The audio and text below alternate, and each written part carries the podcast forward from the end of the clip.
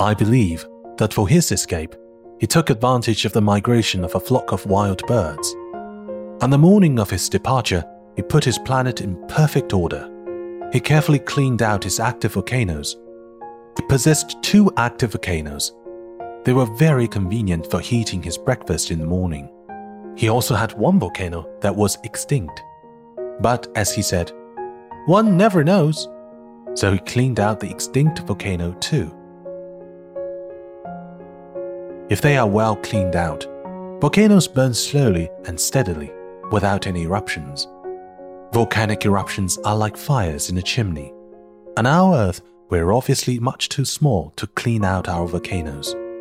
That is why they bring no end of trouble upon us. The little prince also pulled up, with a certain sense of dejection, the last little roots of the baobabs. He believed that he would never want to return. But on this last morning, all these familiar tasks seemed very precious to him.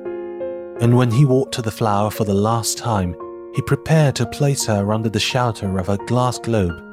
He realized that he was very close to tears. Goodbye, he said to the flower, but she made no answer. Goodbye, he said again. The flower coughed, but it was not because she had a cold. I have been silly, she said to him at last. I ask for your forgiveness. Try to be happy.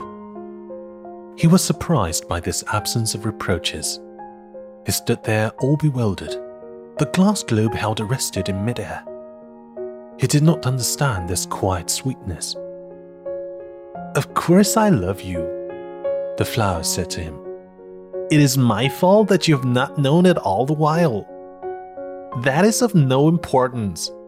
But you, you have been just as foolish as I. Try to be happy.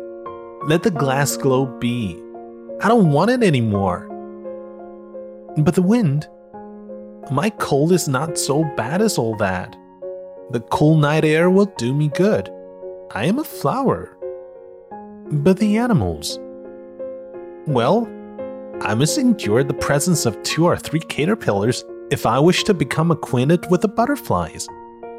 It seems that they are very beautiful. And if not the butterflies and the caterpillars, who will call upon me? You will be far away. As for the large animals, I'm not at all afraid of any of them. I have my claws. And, naively, she showed her four thorns. Then she added, Don't linger like this. You have decided to go away. Now go for she did not want him to see her cry. She was such a proud flower.